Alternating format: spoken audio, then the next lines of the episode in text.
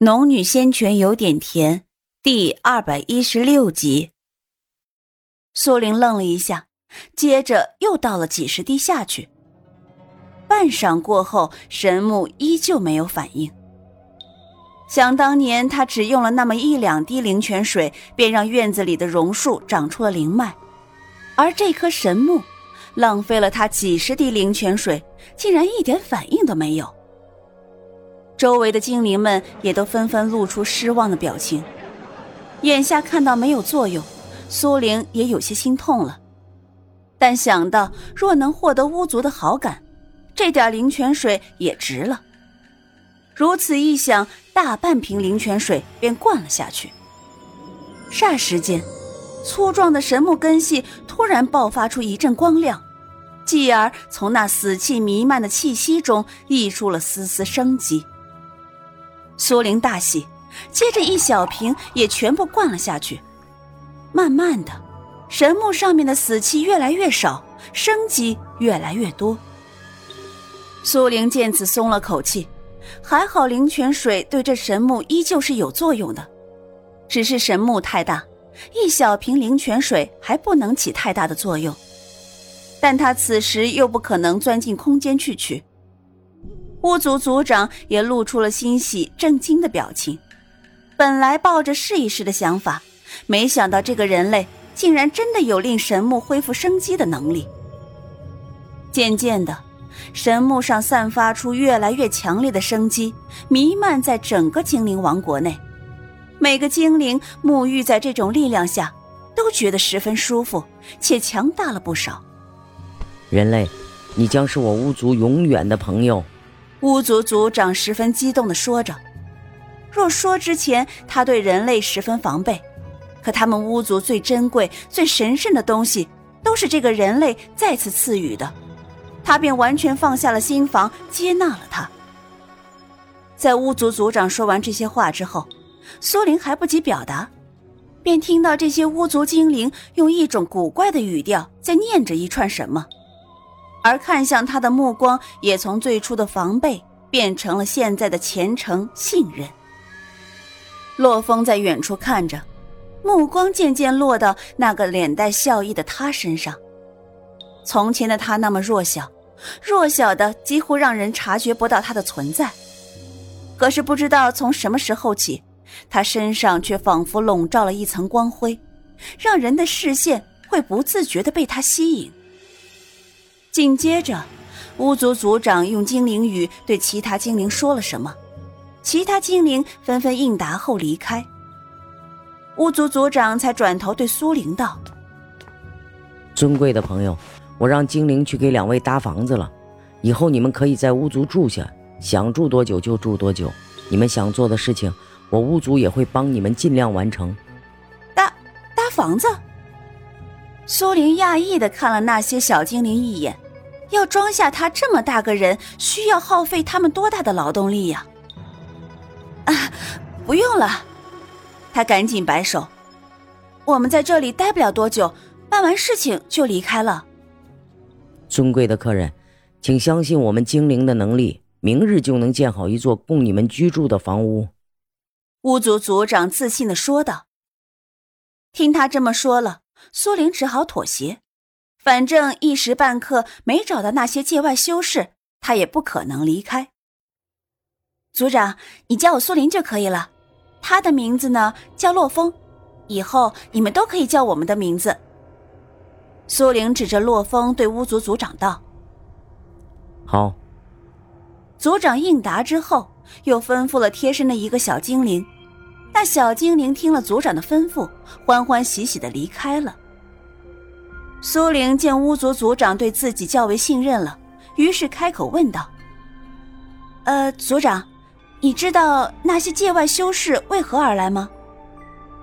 巫族族长略微沉吟了一下：“你随我来。”说完，便率先朝一个空旷的地方走去。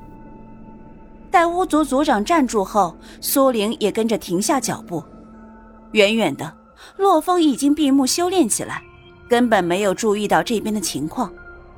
巫族族长缓缓转过头来：“苏玲，我信任你，所以我现在可以告诉你，我们巫族赖以生存的便是这根神木。祖先曾言，这神木有神鬼莫测之力。苏玲乍舌：“啊，既然如此珍贵，你们，你们竟然就这么摆着，不怕那些界外修士直接进来抢夺？”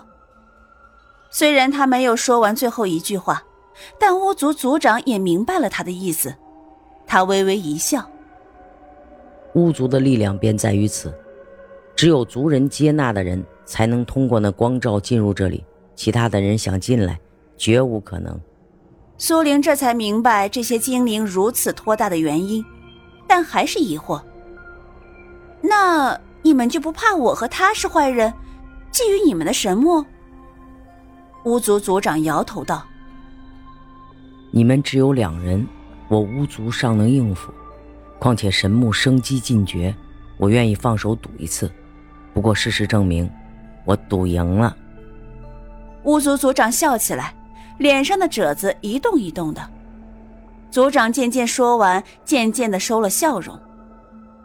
不过我巫族还有一处禁地是祖先传下的，就是我们巫族精灵也无法进入，修士更无法进入。苏玲听他提起这个。脸色微变，心头一转，有种不太妙的感觉。族长，万一他们不是冲神木而来，而是冲着禁地呢？禁地，族长脸色才沉肃起来。禁地中有什么，连我都不知道了吗？根本没有精灵能进入。苏玲摇头。哎，不怕万一，只怕意外啊！族长，你带我去禁地看看如何？刚刚，巫族族长第一次离开，便是回来查看情况；第二次离开，便是去了禁地，两边都没有情况，所以他才放心的回来。可是现在听到苏玲的话后，他也有些动摇起来，立马点头道：“好，你们随我来。”苏玲过去叫上了洛风，告诉了他事情的经过，以及眼下要去巫族禁地的事情。洛风自然是跟着去的，于是两人在巫族族长的带领下离开了精灵王国，缓缓穿梭在这一片茂密的树林中。走了没多远，巫族族长就停了下来，然后朝着前方喊了一串精灵语。不多时，便有几十个小精灵从各自潜藏的地方钻了出来，走到巫族族长和苏灵、洛风的面前。附近有没有动静？精灵族长询问前面一个领头的精灵，精灵摇了摇头，用精灵语说了一串。